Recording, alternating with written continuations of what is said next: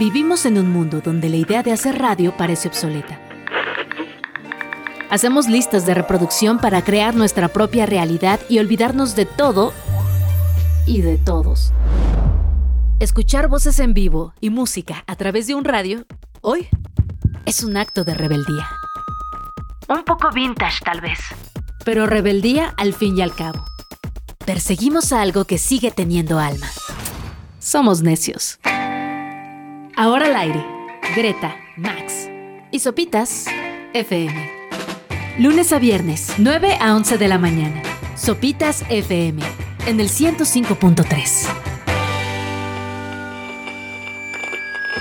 Viernes, viernes, viernes, viernes, viernes, viernes, viernes. Muy buenos días, tengan todos ustedes. Sean bienvenidos a Sopitas FM en el 105.3 Radio Chilango. Vamos a arrancar el fin de semana con mucha música, muchas noticias y por supuesto esto de Chetes. De su álbum Hipnosis, la canción es Arena. Nos dimos vueltas en la arena hasta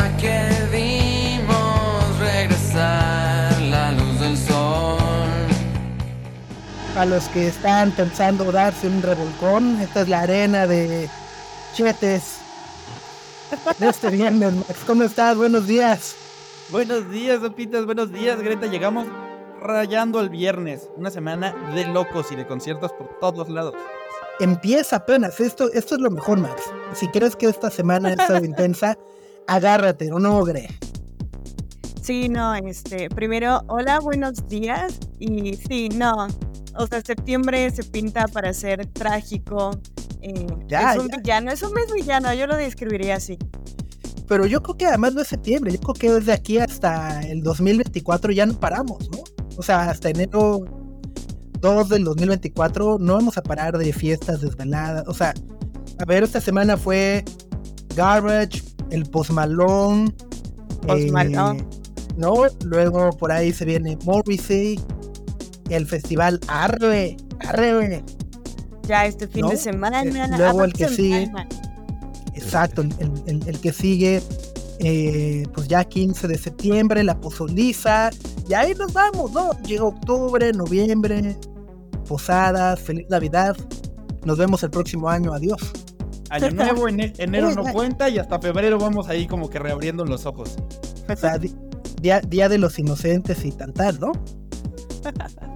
Pero bueno, uno de los conciertos que también se anunciaron recientemente es el de Mitski, que es este concierto acústico que dará el lunes en el Teatro Esperanza Iris, antes conocido como Teatro de la Ciudad, que es parte de una eh, serie de conciertos acústicos que estará dando para tocar y presentar su próximo disco, güey. Sí, así es. eh, lo anunció de manera sorpresiva. Anunció, como dices, de estos shows como en varias ciudades, obviamente de Estados Unidos, pero va a venir a la Ciudad de México este lunes 11 para presentar The Land is Inhospitable and So Are We. Qué título tan más complicado. Como, como el amor, como los sentimientos, como la vida. Como todo lo que proyecta Mitski. Sí, Todos somos complicados, así es. ¿No? Pero sí, a, a mí me emociona mucho. De hecho, se hizo tendencia y salieron muchos memes. Unos como hablando de los precios para ver a Mitski, otros sobre lo sorpresivo que fue este show. Pero yo no pensé que fuera a hacer tanto ruido, la verdad. Digo, yo no sé ustedes qué opinan, Max Subs, pero a, a mí sí me sorprendió la cantidad de gente que se emocionó porque Mitski iba a venir en un show sorpresa. Es que creo que son varios los elementos, ¿no? Uno, hablamos justo de una de las artistas independientes eh, que mayor relevancia ha cobrado en los últimos años, desde su debut a por ahí del 2014, 2015, por ahí, ¿no? Eh, las diferentes visitas que ha tenido a la Ciudad de México con muy buenos shows, muy buenas presentaciones en festivales, etc- etcétera, etcétera, etcétera. Y bueno, pues ahora el anuncio de este nuevo disco y además un concierto en un escenario que hay que decirlo, es hermoso, ¿no? El Teatro Esperanza Iris es muy bello, justo con una acústica impecable, eh, que, que lo hace, pues creo que de esos conciertos únicos, ¿no? De esos que probablemente en algunos años podamos o, estaremos recordando, ah, yo estuve en ese. Y, es- y creo que eso genera como toda esa eh, ese júbilo y todo ese, ah, ya no alcancé boletos o ya los tengo, etcétera, etcétera. Sí, es como se plantea para hacer como de esos shows íntimos. Eh, eh, esa palabra es muy rara, pero sí como privados, íntimos, especiales. Y creo que sí vale la pena ir a verla. Pues sí, alcanzan boletos porque creo que volaron. Y hay que juntarle tantito a la quincena, ¿no? Porque igual los precios estaban ahí un poquillo. Tenían lo suyo. Sí, ¿en cuánto estaban? normales, ¿no? O sea, eh, Estaban normalones, ajá. Ajá, sí, van como de 800 pesos a 2200. Ay, ay, no- normales para quién, normales para los jeques, No, no, no. O sea, digo para normales ustedes para- que ganan en petrodólares. Este, no, digo normales considerando cómo ha estado la, el costo de boletos en los últimos, en el último año, dos años, o sea, por eso digo, a mí no me sorprendió tanto, aunque sí es caro, pues. Sí, totalmente. Es, es, es- está alto, ¿no? Este, pero bueno, creo que ese es otro tema interesantísimo, la, la inflación y la burbuja en el tema de boletos para lo que sea. O sea, para fútbol, para béisbol, para conciertos, festivales y demás. O sea, ya por fortuna desaparecieron los boletos del metro, si no también por ahí nos venía este un sablazo, Max, ¿no? Todo, boleto que agarres, boleto que así terrible. Hasta, aunque los compres digital, ella también si te distraes, la tarjetita te la cobran doble. Sí, sí, sí, sí, sí. Pero bueno, pues justo para celebrar la venida de Mitski el próximo lunes, vamos con esta canción del Via Cowboy, es Washing Machine Heart.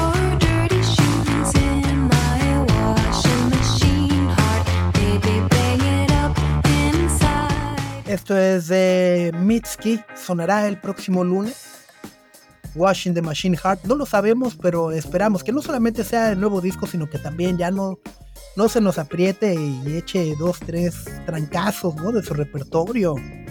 Híjole, a mí me suena que va a ser todo el nuevo disco, todo el nuevo disco. Pero al final, un par, ahí. ¿No? Este, Pues apostemos, apostemos. Yo digo que, nah, se van a quedar con las ganas de escuchar las otras rolas de la Mitski. O sea, por ahí de ¿Y Only Heartbreaker, ¿no? Se la va a esconder. ¿Cómo, cómo? Se va a esconder ahí de Only Heartbreaker. Ay, sí, no, no sé, es que eh, cuando presentan así los discos, generalmente es chutarte todo el nuevo, ¿no? Álbum.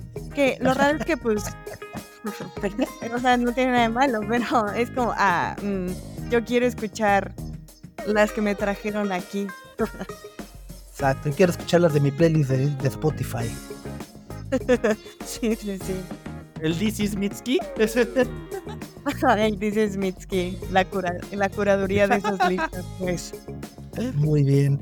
Bueno, pues es eh, viernes.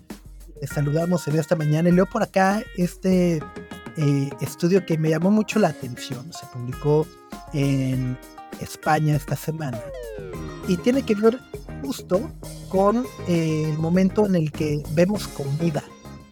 Y dice, ver fotografías de alimentos también puede producir saciedad. O sea, es decir, ese dicho de que comemos con los ojos eh, tiene algo de cierto.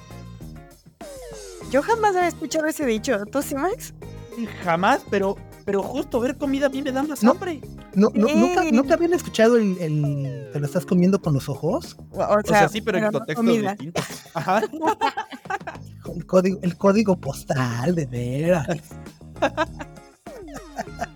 Pero yo, bueno, también, también la he escuchado en ese contexto, pero aquí se refieren literal a, a comida, a comida. Y según yo, a mí lo que me pasa es que veo fotos y, y se me antoja. O sea, si me pones fotos de un taco, de una hamburguesa o lo que sea, y me da hambre. No digo, wow, qué rica hamburguesa, ya quedé satisfecho. Hoy por un apio. No, no. ¿Cómo que? Entonces, o sea, el estudio dice que si vemos fotos, se nos quita el hambre. Es que, a ver, e- esta parte dice que cada vez hay más personas que basan, o pues sí, que basan su, su alimentación por el placer y no por la necesidad fisiológica. Es un fenómeno Claro. que le llaman el apetito hedónico. Ok. Ajá. Y que supongo tiene que ver mucho también con todo lo que nos genera ver justo imágenes perfectas, pósteres perfectos, ¿no? Perfecta en redes, etcétera, etcétera, etcétera. Pero eh, afirman que el sentido de la vista participa directamente en esta parte y dicen que mirar una comida o su foto, o su foto es suficiente para iniciar el proceso fisiológico de la alimentación. Híjole, yo no estaría tan segura. Yo, yo, No. yo creo que aumenta la necesidad. Mi algoritmo de Instagram pone pura comida todo el día. Sí, sí, sí, sí, sí, sí. Dice que eh, el análisis concluyó que la exposición a las señales visuales de la comida tiene los mismos efectos que la comida real o los estímulos olfativos, pues aumenta la salivación, activa la secreción de ácido gástrico, bilis y enzimas digestivas e incluso libera la, eh, perdón, e incluso fomenta la liberación de hormonas como la insulina o la grelina anal. Es que bueno, o sea, yo puedo entender que arranque el proceso como fisiológico de, ah, este, voy a cubrir esta necesidad, pero no creo que, creo que más bien la palabra que me confunde es saciar, ¿no? O sea, cero quedas saciado después de ver una foto y dices, ah, mm, me voy a preparar para ir a comer esa hamburguesa, ¿no? Pasa, pasa lo mismo cuando, ajá, o sea, cuando te lo, te lo comiste con los ojos. En cualquier contexto, pues ya no, no pasa y dices, ah, bueno, que ya, gracias. Sí, sí, y Ah, vemos en seis no. otra vez, no, pues no, ajá, ¿no? No, pero yo tengo una duda, Subsmax. O sea, de, de lo que dijiste ahorita de la gente está empezando más a comer por placer que por una necesidad. ¿No siempre había sido así? O sea, comes porque sabe rico, ¿no? No porque tengas que comer. El placer siempre ha estado ahí de comer, ¿no? O sea, hermana, la comida mexicana es rica, la disfrutas. el placer desgraciadamente siempre ha estado ahí, desde tiempos ancestrales, desde la manzana, Eva, Adán. No lo hicieron por necesidad, sino por placer. Por Por, además placer. por el placer. Pero además, luego también la onda del placer son estas comilonas, ¿no? Eh, eh, y luego, bueno, está esta otra parte que, que me parece importante mencionarla, que es los que comemos por ansiedad, ¿no? Cuando estamos en estrés, de repente es como, ah, necesitas como algo, ¿no? Ya ahí vas al atracón y pelas.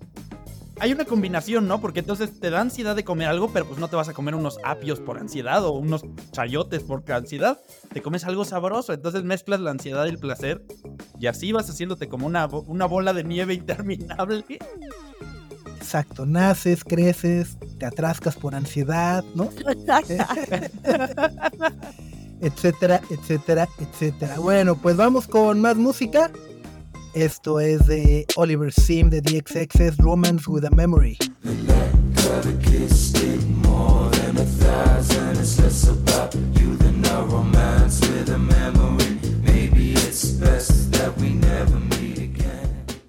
Greta, Max y Sopitas en el 105.3 FM.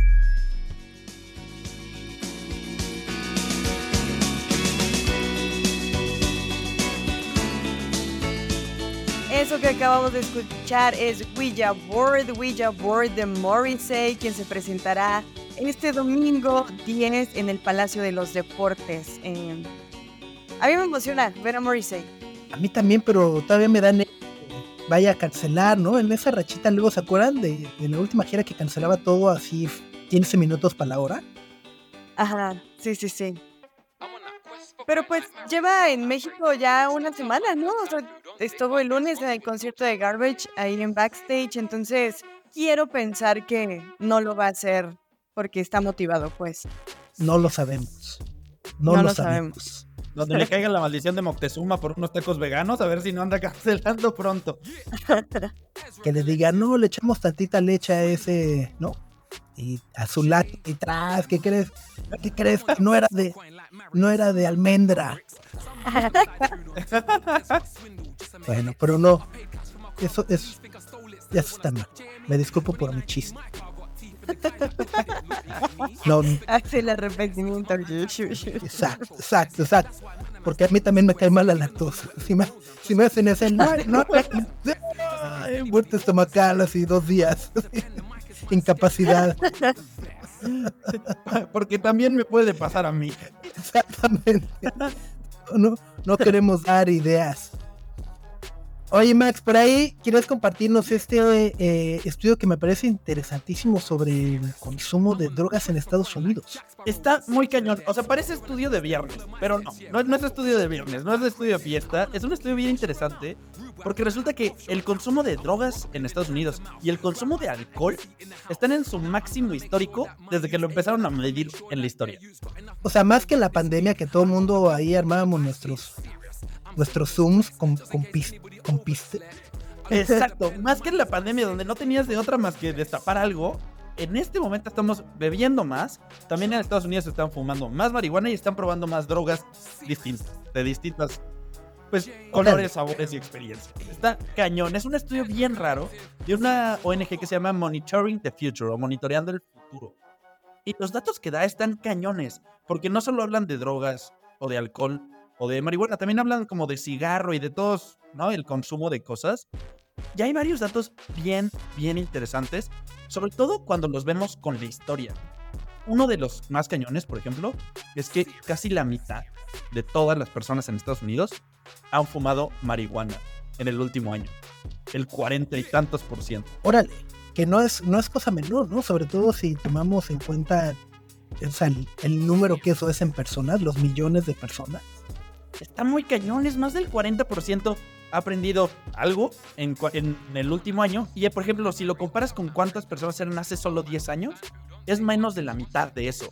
O sea, se duplicó el número de las personas que fuman mota. Está cañón. Que, que también supongo debe de ver la legalización en varios estados, ¿no? Y la apertura justo de dispensarios, eh, tiendas temáticas, etcétera, etcétera. Sí, claro, que sea legal lo hace más fácil. También, pues muchas personas que no lo hubieran probado de otra manera, pues ahora ya lo tienen en la esquina así de mínimo hoy. Y, y- y justo hablando de ese dato, pues también hay un dato bien interesante y es que una de cada 10 personas admitió que prende diario. Órale, Está cañón. wow. Diario. Lo que, lo que es la vida, ¿verdad? Relajada. Les dije que parecía estudio de viernes, pero no, no, Sí, no es de no, viernes. no, no, no, no. Y es un fenómeno que pasa también en, en muchas otras personas. Por ejemplo, también hablan del alcohol. Y por ahí hay datos bien curiosos.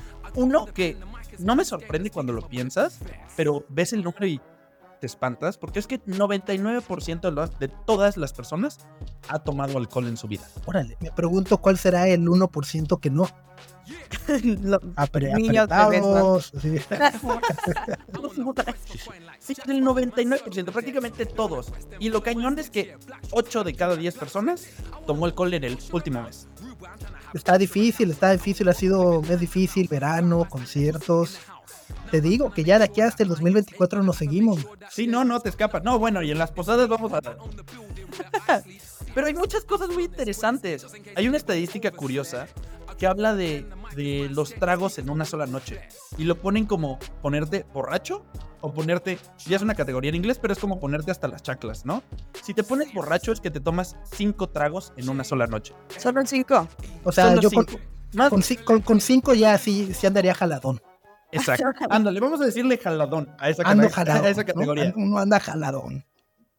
El 30% de las personas se puso jaladón en el último mes. Ok. Y la otra categoría que vamos a decirle como torero o arrastrado, que son más de 10 tragos en una noche, No, es, es de bulto, es la categoría de bulto. el 10 tragos en una sola noche y una de cada 10 personas lo hace. Wow. Wow. Es que sí, 10 sí es demasiado, ¿no? O sea, si consideras que 10 son como... O sea, este baloncitos rellenos de rompope. es, es- es muchísimo. 10 son un friego. O sea, te tendrías que tomar un six y luego otra cosa. O sea, está imposible. Está, bueno, no imposible. Pero, ajá, la noche no va a terminar de pie. Nada bien. Sí, Y, nada bien. Bueno, también está otro de los detalles curiosos. Y es que así como hemos aumentado el consumo de moto de alcohol, ha bajado muchísimo el consumo de cigarro. Nueva. Que supongo tiene que ver también mucho con las prohibiciones que se han implementado contra las, fab- las Sí, empresas. que exacto. Y también es un fenómeno etcétera, que pasa en todo el mundo. Hasta la rata esta que te ponen en la cajetilla, pues como quiera, no se antoja. Sí, sí, claro. Pero entonces, solo el 4% de las personas fuma o se prende un cigarro diario. Y eso hace 10 años era una cuarta parte de la población. Es un buen. es muchísimo. Bueno, incluso hasta, hasta Keith Ajá. Richards de los Rolling Stones, eh, ¿no? que lo vimos esta semana, decía que ya dejó, ya dejó de fumar.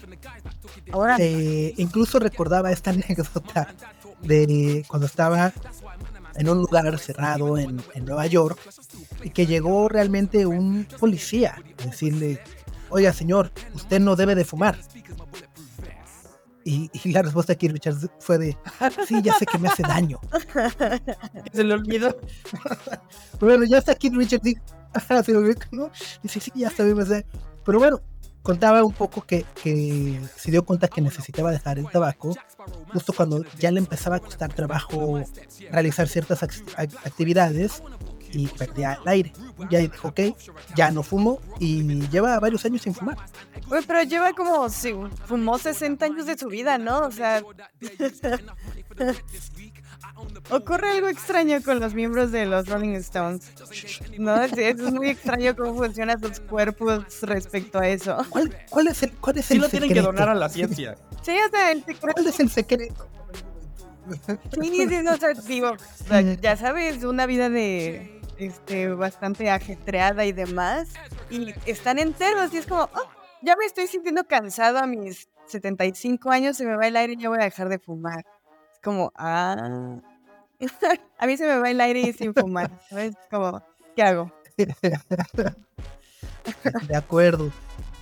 Oye, Max, y luego por ahí hay esta otra categoría de los eh, alucinógenos, que no sé si ahí se, se engloba, por ejemplo, el tema de las microdosis y todo eso que, que se ha estado Sí, en ese los estudio los pusieron todos. O sea, luego los dividen de cada uno, pero ya es como ponerse en muchas precisiones. Pero involucran a todos los alucinógenos. Desde cosas un poco clínicas hasta las recreativas. Y ahí dice que durante el último año, 8% de las personas en Estados Unidos los han probado o los han usado. Que 8% es, pues prácticamente si estás con 10 amigos o con 11 amigos, uno está. Híjole, ¿no? ¿Qué, qué, qué- qué película me acabas de, de poner en la cabeza, Max? Entre- o sea, estoy con 10 amigos. Uno va a voltear. El otro va a andar jalaón. Tres caladones. Ocho ya dejaron de fumar. Ocho ya dejaron de fumar. O sea, es como, es, como- es como chiste de aviar, ¿no? Exacto. ¿Cu- cu- cuántos, am- cuántos amigos sanos y cuerdos me quedan? Imagínate que son tu reta del domingo en la mañana. Si los 11 amigos que se juntan por alguna razón, ahí puedes sacar No, una ya. estadística completa de los usos de viernes en este mundo. Y curiosamente también, según la ONU, pues estamos hablando de Estados Unidos, porque Estados Unidos es por mucho el país que más drogas. Está cañón. Sí, son unos cambios bien interesantes. Sobre todo la del cigarro, ¿no? Antes tantas personas fumaban, ahora no. Y lo mismo pasa con la moto, con el alcohol, que casi todo mundo ha probado. Está bien curioso este estudio. Vale la pena echarle un ojo. México, por cierto, no aparece en uno de los países como top de consumo. Entonces eso está curioso, si uno lo pensaba. Afortunadamente, pero bueno, de- digo, desgraciadamente Exacto. nuestros problemas son otros. Hay, hay otras broncas, hay, hay otras coladeras que tapar. No, no, no, no, no vamos a decir mejores o peores, pero son, son otros. Y, y eso es la, la realidad. Vamos con esto de Boy Genius. La canción es Cool About It. Met you at the dive bar to go shoot some pool. Make fun of the cowboys with the neck tattoos. Hasta esa noche, vivir en los altos de las cascadas era vivir en un sueño, un paraíso lleno de lujo. Aquí, una barda nos protege del caos y los marginados, para criar a nuestros hijos con todo el privilegio y la felicidad que merecen. Y estamos muy felices de tener aquí en cabina a Juan Pablo Medina y Alfonso Basabe. ¿Cómo están? Buenos días. Buenos días. Buenos días, encantados de estar aquí. Parte del elenco de una serie increíble que se viene de Netflix. Ajá, que a mí me parece, y espero coincidan conmigo, que es una de las grandes apuestas de Netflix este, este año. La vida de los jueves. A mí me emociona mucho desde que vi el avance con, con el elenco. A mí, de entrada, si no sabes nada de la las viudas de los jueves y ves el elenco, dices, ya estoy ahí. ¿No? Ahí está Irene Azuela, Casandra Changuerotti, Suria Vega, Mayra Hermosillo, Mar Chaparro, Pablo Cruz Guerrero, ustedes dos, desde luego. Entonces, el elenco está increíble. Está increíble. Digo, se pueden echar flores, así. Obviamente, como estamos nosotros, está genial. sí. Lo, lo único que puedo decir de Alfonso es que de todos nosotros es el más cercano al personaje. Entonces no tuvo que hacer trabajar Nada, nada, sí, no nada, esforzó. nada, él fue él, nada más. De método. No podemos contar mucho por no hacer spoilers, pero, pero sí, eh, lo tuve fácil con el personaje. Ah, Pero es una serie complicada porque justo siempre está en la línea de spoilear algo muy importante. Ahora, lo que podemos decir es que pues eh, es una serie donde se retratan ciertas familias que viven en un mismo, ¿cómo decir?, complejo Resident. residencial, donde todos aparentan este, tener mucho dinero y es tener una vida increíble. Y es todo lo contrario. Entonces todo lo que eso desata es un thriller dramático. Este, bueno, por favor. Y lo, y lo bueno es que en el primer capítulo se cuenta un poco qué pasa en unos meses determinados en estas familias. Te dan como una visión general de la historia y luego cada capítulo es protagonista una de las parejas con su historia en esos mismos meses. Entonces el puzzle entero no logras entenderlo hasta que ves la serie entera, lo cual es una muy buena estrategia también Sí, sí. por parte de Netflix para enganchar. Claro. A mí me gusta que, que- que las series que no están contadas de una manera lineal, la verdad, me encanta. Sí. Entonces, eso está muy interesante. Sí, porque te mantiene como... Claro. Ah, tienes que seguir la historia, ajá, de, ah, esto es el pasado, me está explicando, ya pronto voy a entender esto. Incluso los propios actores, no sé si a ti te pasó, obviamente nosotros leímos los guiones, pero hace ya un año, Ajá. entonces sabemos de qué va la historia, pero luego uno se centra mucho en su propia historia.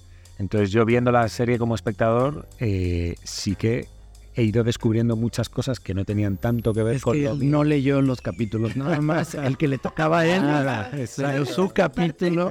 Qué bárbara, ¿eh? Sobre todo cuando veía las de tu personaje, pasan así rápido, rápido. Ego- egoísta como el personaje. No, pero como es, es, es una serie que va y viene, va y viene, va y viene, entonces No, es, sí, es compleja tienes en razón. ese sentido. No, sí, y aparte, en la superficie, Las Viudas de los Jueves es una historia que pinta para hablar sobre eh, clases sociales, las apariencias, lo que decías Juan Pablo, las fantasías de una vida perfecta y privilegiada, Claro. en todo sentido. Pero al menos esta serie a mí me, me- me pareció muy, muy interesante lo que pude ver, porque habla más sobre los roles de género. Y si bien cada vez es más, se habla más sobre el, el lugar que ocupan las mujeres, desde la figura de esta mujer perfecta, la esposa guapísima que siempre que tiene que estar como lineal y todo, esta serie sí se enfoca mucho en el lugar que ocupan los hombres y esta idea del fracaso y cómo los hombres no se pueden enfrentar al fracaso y eso a mí me parece muy interesante. Así es. Sí, a mí, a mí me llama la atención cómo los hombres no se pueden enfrentar al fracaso, pero en concreto y especialmente creo que los hombres privilegiados como estos. Porque yo creo que los hombres que no tienen la vida tan fácil se enfrentan al fracaso cada mañana. Y cada mañana tienen que ir a currar y no les sale bien. Y tienen Currar que mantener- trabajar. Ok, gracias. Estamos, estamos en las Naciones Unidas y este me sale caro, ¿eh? Tiene, tiene un caché complicado. Eh, entonces, eh, es verdad que, que ves esta serie y dices, claro, es que una de las cosas del privilegio y de la gente que tiene dinero y que vive en una burbuja es que cuando de repente tienen un varapalo, se ahogan. Claro. Y ese varapalo, la gente, entre comillas, normal, eh, con problemas reales, lo vive cada día. Y esta gente, pues no. Tienes razón, no lo había, no lo había pensado de esa manera. Sí, sí. Sí, Un como aplauso. un- gracias, gracias. Ay, qué bueno que vino Alfonso. Sí, porque es que mira, a Chespi le haces madrugar y sus neuronas. Es que yo hasta la una de la tarde empiezo como a... a, a carburar, muy- Sí, sí, sí. es muy temprano ahorita. Sí, hay una frase eh, interesante, me parece que lo dice el personaje Surya, de, este, eh, hay que aparentar este, ser rico, eh, no, para ser rico hay que aparentarlo, cueste, Sí, no hay que serlo, eh, sino aparentarlo, cueste lo que cueste. Y estos los personajes lo llevan, pero al Al extremo, ¿no? ¿Cómo pueden estar? Y lo que dice Alfonso es muy interesante, la verdad. Muchas gracias. amigo. Oye, y para quienes no han visto todavía nada de la serie, cuéntanos un poco de sus personajes. ¿Quiénes son? ¿Qué hacen? O sea, ya sabemos que vienen ahí en un club súper exclusivo que se llama, ¿cómo? Los Altos de... Los saltos de las cascadas. Anda. Eh, bueno, yo puedo contar de mi personaje, que es un tipo que eh, mi pareja es Cassandra Chon- Changarotti, que de verdad es un placer trabajar con ella, es increíble, ya me había tocado en otra película con ella. Y bueno, mi personaje eh, pues es un tipo que no se ha dado cuenta, no se quiere dar cuenta en el, en el momento en el que está en el matrimonio, porque la relación es nula en este momento, pero él no lo quiere ver. Él tiene su invernadero de cannabis Ajá. y está esperando a que, pues, como aquí, que, se, que sea legal y poder hacer. Y, y- y él cree que cuando sí, va a ser multimillonario cuando no tiene ni idea de lo que está haciendo, ni nada, y está enamorado de su propia burbuja, entonces está perdiendo de muchas cosas en la vida. Y bueno, está como en un letargo, está como en un... Y aparte está fumado todo el día, entonces está todo mal. Eso es un poquito. pedacito Un pedacito. Ajá, el inicio de. Dice tu perse, el personaje de Cassandra de Mavi dice en algún momento que le eres infiel con la marihuana. ¿no? Sí. Que es lo que, que es lo que pasa cuando con las adicciones, que al final se vuelve tu, tu prioridad. Y el Por cerebro quemado totalmente. ¿Y Gustavo Maldonado quién es? Pues Gustavo Maldonado es un español que ha venido a México, es un español de clase de origen humilde que ha ido creciendo en la vida por diferentes motivos que no vienen al caso aquí porque sería una entrevista demasiado larga, pero él quiere mejorar en la vida y llega a México. Tiene un pasado un poco oscuro, o al menos eso nos planteamos con el director. Sale de España con un pasado un poco oscuro y llega a México queriendo mejorar y lo consigue. Es un tío ambicioso y consigue ir subiendo y entrar en este micromundo del alto de las cascadas donde Sí, La historia se repite. lo siento. Lo siento. No puedo hacerme cargo de toda la historia. Los últimos cinco siglos, pero, pero, la, desde luego que lo, me ha- bueno, de- de- pasemos al siguiente tema. Entonces, bueno, es un seductor, es un, es un triunfador y hasta ahí puedo contar sin hacer spoiler. Y un poco retomando lo, lo que estábamos platicando antes, son personas aparentemente ricas, muy ricas, pero son personas que están rotas. Y a mí también lo que se me hizo interesante es que eh, en la serie el dinero les ha dado la oportunidad de esconderlo mejor, pero eventualmente explota la bomba. Muy buena reflexión. Sí. Es que es verdad que el dinero ayuda en muchas cosas en la vida, por supuesto. Tampoco vamos a decir que el dinero, no.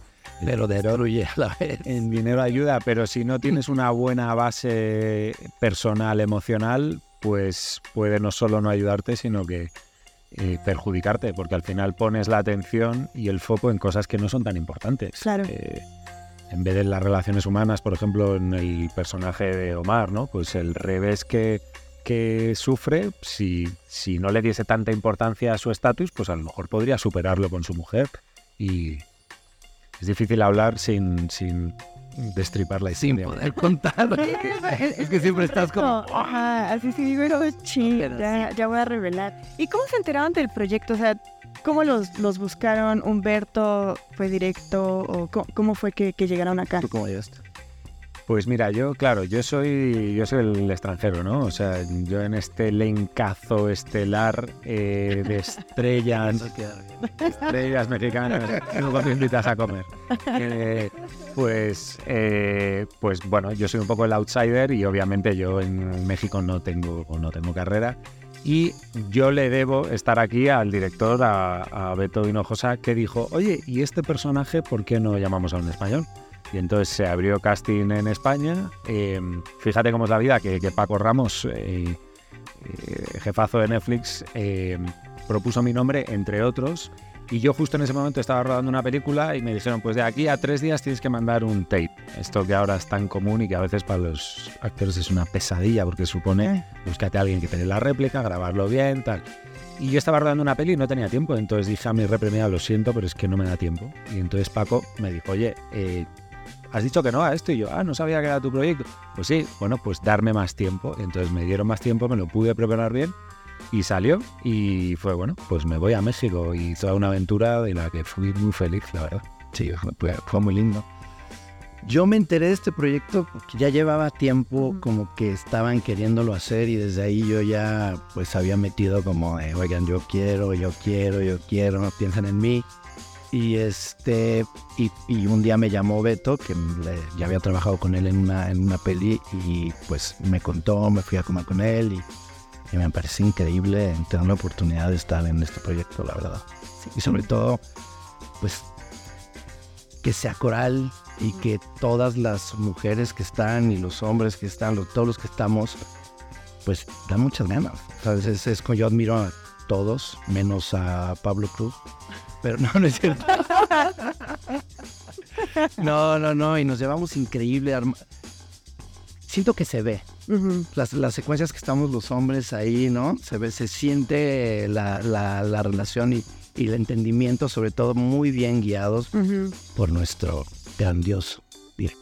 No, ya que ah, fuera del aire estamos hablando de la fotografía, que me parece que es, o sea, el lugar es un personaje más, es importante los Es- espacios es y la fotografía es de Mark Belver, que eh, él y, y Beto hacen una cuerna español increíble y él es español casualmente. y sí, todo lo que él hace es espectacular y creo que era muy importante porque pues sí, el nombre de las cascadas es un protagonista más ¿Y en dónde dijeron que la filmaron? en Malinalco. En Malinalco. Así es. ¿Ya compraron casa ahí? Claro, la producción Netflix nos dio una casa acá. ¿quién? Gracias, el Netflix. pago. Tenían. Pues en lo que buscamos casas, ¿qué les parece si vamos a una rola. Ahorita seguimos, estamos con Juan Pablo Medina, Alfonso Basabe, de las viudas de los jueves, que viene en Netflix. Y este es pues, una rola de viernes. High Life de Block Party desde Londres. Acabamos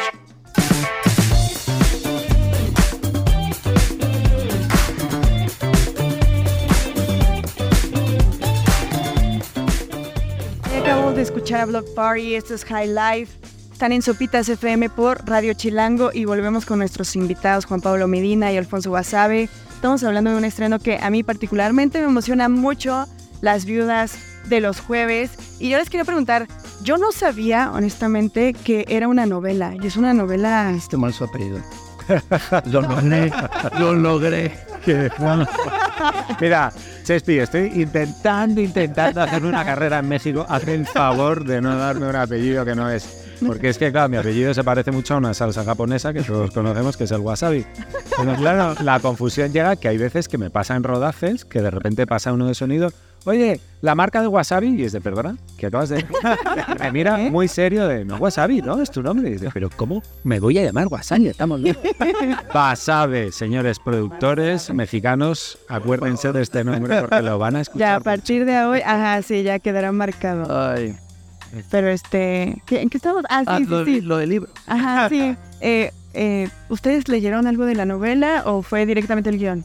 Sí, sí, es una novela de Claudia Piñeiro, que es una escritora argentina que la escribió en el 2000, bueno, no me voy a mojar, de principios del 2000, cuando el corralizo, Tarea muy bien. cuando el corralizo argentino. Y, y bueno, y cuenta un poco esta misma realidad cuando ocurre el, el super crack en Argentina y que de repente los bancos se desploman y cunde el pánico. Y estos ricos se encierran en estos complejos en los que viven una realidad paralela Cante. en los country. Exacto. Y, y bueno, y es verdad que México, Netflix México y, y, bueno, toda la gente que ha llevado a cabo este proyecto, pues lo retoma años después. Se hizo una película, está tan- pero tienen que ver antes la serie. Sí, sí, sí. Eh, y, y entonces le da toda una vuelta y toda una visión y lo integra en el mundo mexicano y yo creo que es muy buena. man. Sí, claro. Pues ahí están. Qué bien. Sí. Eh, sí se preparó, Juan Pablo. ¿eh? Yo también, pero todavía no llega. a las tres de, a las tres de la tarde. Pero al ratito nos manda una nota de voz ya. Sí, Él es más. la editamos y la metemos y hacemos la, la intervención. Pero la- Las Viudas de los Jueves se estrena el 14 de septiembre, ya la próxima semana. ¿Cuántos episodios son, sabes? Seis. Seis. Están buenísimo. Aparte está genial este concepto de miniserie, ¿no? Yo creo que la gente se emociona más cuando le dices, es miniserie. Te vamos Ahora a hay, hay, comprometer". hay- o sea, sí, Ajá. que ya me está viendo la, la- la- a ver qué va a decir. ¿Qué va a decir? Pero cuando trabajas en un proyecto así tan lindo, Ajá. es cuando quieres que haya No, sí. Pero Digo como actor, ¿no? Pero aquí no se puede. Aquí es una miniserie y ya está. Pero este sí, es, es muy atractivo porque además Netflix te avienta todos los capítulos. Y eso a mí me encanta. A mí también. O sea, estar esperando me cuesta mucho trabajo. Y entonces, pues este, el fin de semana que sale, te lo puedes aventar y va a ser muy entretenido. Está dramaticón. Está este, dramático. de mucho suspenso. Así, ¿recomiendas echarte el maratón? ¿O ahí está muy tenso para el maratón? No, no, no, no hay que parar. O sea, todo. Sí, o sea, yo, yo vi los dos primeros episodios y sí quería ver. O sea, dije, Sí, porque además tiene una duración de 40, 45 Ujú. minutos, que es perfecto Sí. para el tiempo para luego levantarte y lo que sea, comer algo o mirar Instagram Ujú. o ir al baño. Eh, pero luego tiene algo que engancha mucho a la serie y que favorece meterte en ese mundo. La música es una maravilla, Mm. la imagen. Entonces, todo toda esa atmósfera medio asfixiante que por un lado es seductora porque es bonito y porque los actores son atractivos y bla, bla, bla, pero que por otro lado es yo acabé, después de ver el último capítulo, acabé como un poquito de ansiedad, de, ah, qué pesado es todo esto. A ver, eh, dijiste es un thriller dramático y yo le agregaré sensual. Sí, tiene un mood así. Mucha sensualidad. Sí, sí, sí. menos, menos mi personaje. pues no los voy a decir más. Así todo te involucraste en eso. Mi, No. mi sensualidad está con la hierba. En lo Sí, posible. porque la verdad es que lo... o sea, bueno, ya lo verán. Sí, ya, ya, ya lo verán. Ya lo verán, ya no voy a decir nada más. Todo- todas las escenas que tú no haces las tenemos que hacer el resto. En claro, venga, otro desnudo. Otra escena de sexo. Ay, ¿qué tal? Él está así. No, otro de esos que ya. Ni, Qué va. no digan, ni le digan. Bueno, a Pobrecillo, pero el tío es que no lo dudó ni un momento. ¿eh? Estaba su publicista en casa echando fuego. Amo a Pablo Cruz, ¿eh? Todo esto es, eh, bueno, amamos. Bueno, entonces ya sabremos los secretos de los saltos de las cascadas el 14 de septiembre. Juan Pablo, Alfonso, muchísimas, muchísimas gracias por haber venido y platicar con nosotros sobre este gran estreno. Muchas, muchas gracias. Vamos con otra rola. Otra rola, juegue. ¿Cuál quieres? Daft Punk Vas. con Julian Casablancas. Esto es Infinity Repeating. Y quédense con nosotros, Sopitas FM por Radio Chilango 105.3. I was crossing the border.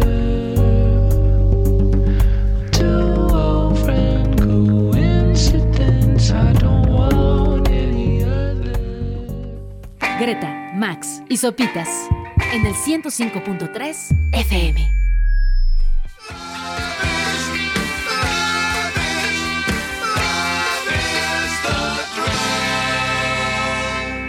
Esta es una de las bandas que nos harían reunir todos nuestros ahorritos y nuestras afore para ofrecerlas en ofrenda y así se dignen a tocar y reunir nuevamente en vivo. Por supuesto, hablamos de Roxy Music, Love is the Drug.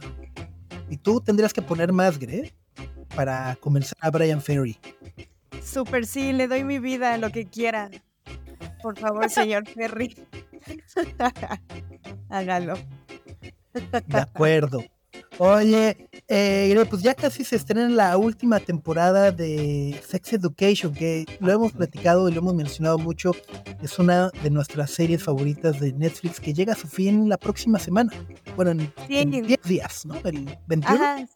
Sí, sí, sí, pero creo que son como los días exactos para irnos preparando, para hacer como un recap, ir recordando cuáles son los eventos más importantes para ver qué va a suceder en esta cuarta y última temporada. Y sí, como dice Subs, lo hemos dicho varias veces, aquí somos súper fans de esta serie, sobre todo por el guion. Es un gran guion el que han desarrollado digo, es una gran serie, entonces que llegue a su cuarta y última temporada puede ser como doloroso, pero creemos que son de esas series que, ya sabes, se tienen que terminar para que salgan triunfantes por siempre, Max.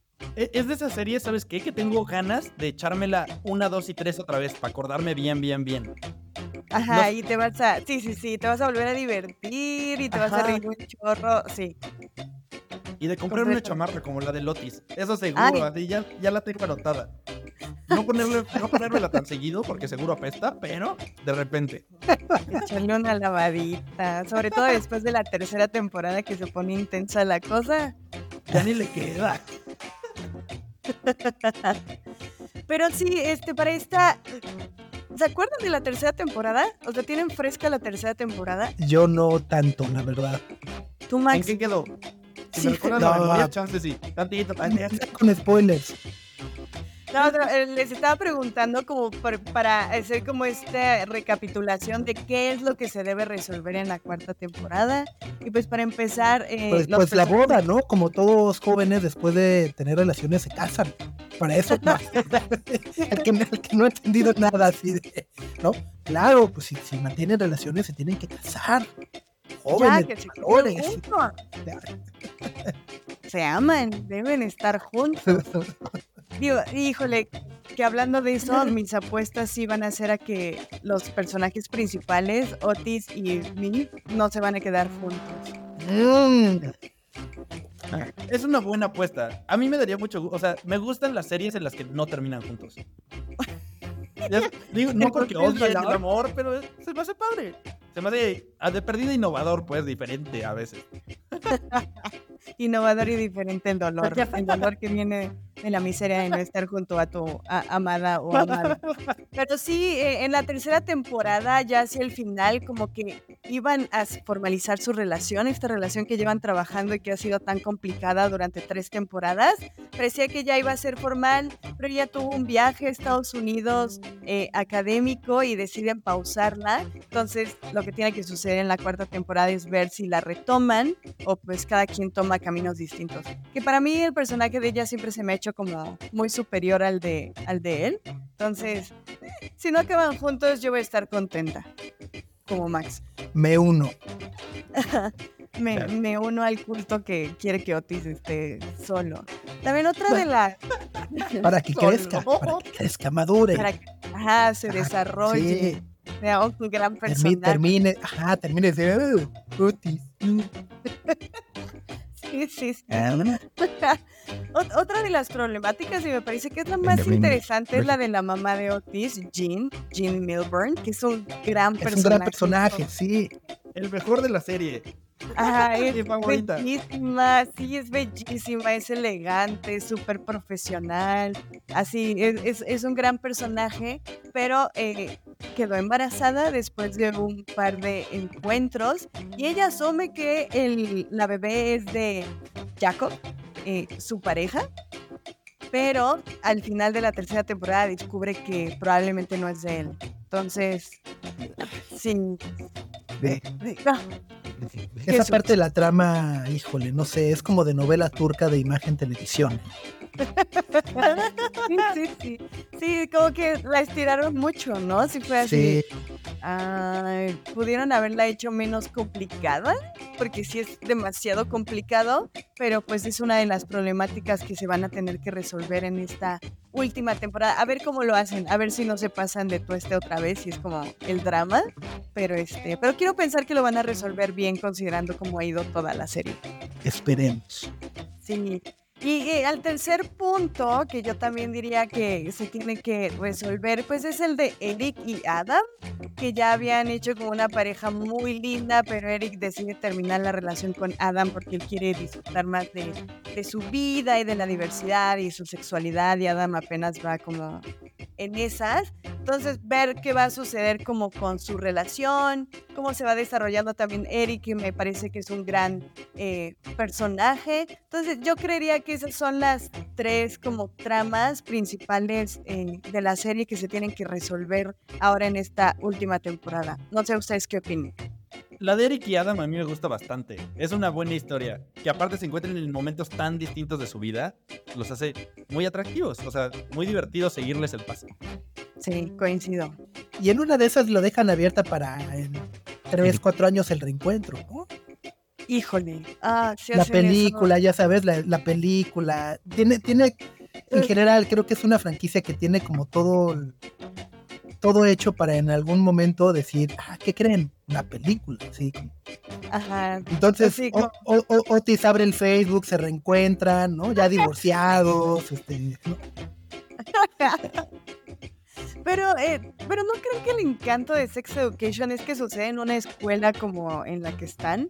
De que es una escuela como pública y que no hay control de absolutamente nada ahí, o sea, como institución no tiene control y ahí es donde suceden todos estos escenarios. Yo creo que el encanto de Sex Education es que sucede en una escuela y obviamente que son jóvenes. Ya como adultos es como, eh, no, no toleraría un Otis.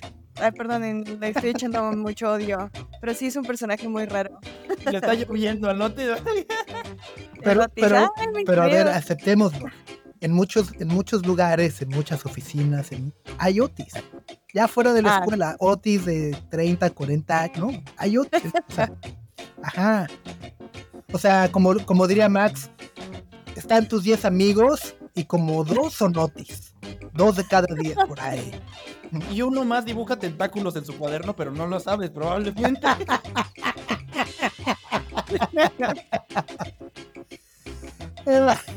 Piedad. Piedad, piedad. Otra, otra manera de ver Sex Education, la cuarta temporada. ¿Quiénes son tus amigos? Sí, es identificar los personajes con tu círculo cercano. Así. Pero tienes que ser muy honesto para decir quién soy yo. ¿Quién soy yo? Híjole, qué duro. Sí. qué duro. Pero- Vamos pero con más música, mejor ya. Esto es Everything But the Girl. Caution to the Wind. All the stars align, shimmer and shine. I've waited all my life for such a night. Greta, Max y Sopitas en el 105.3 FM.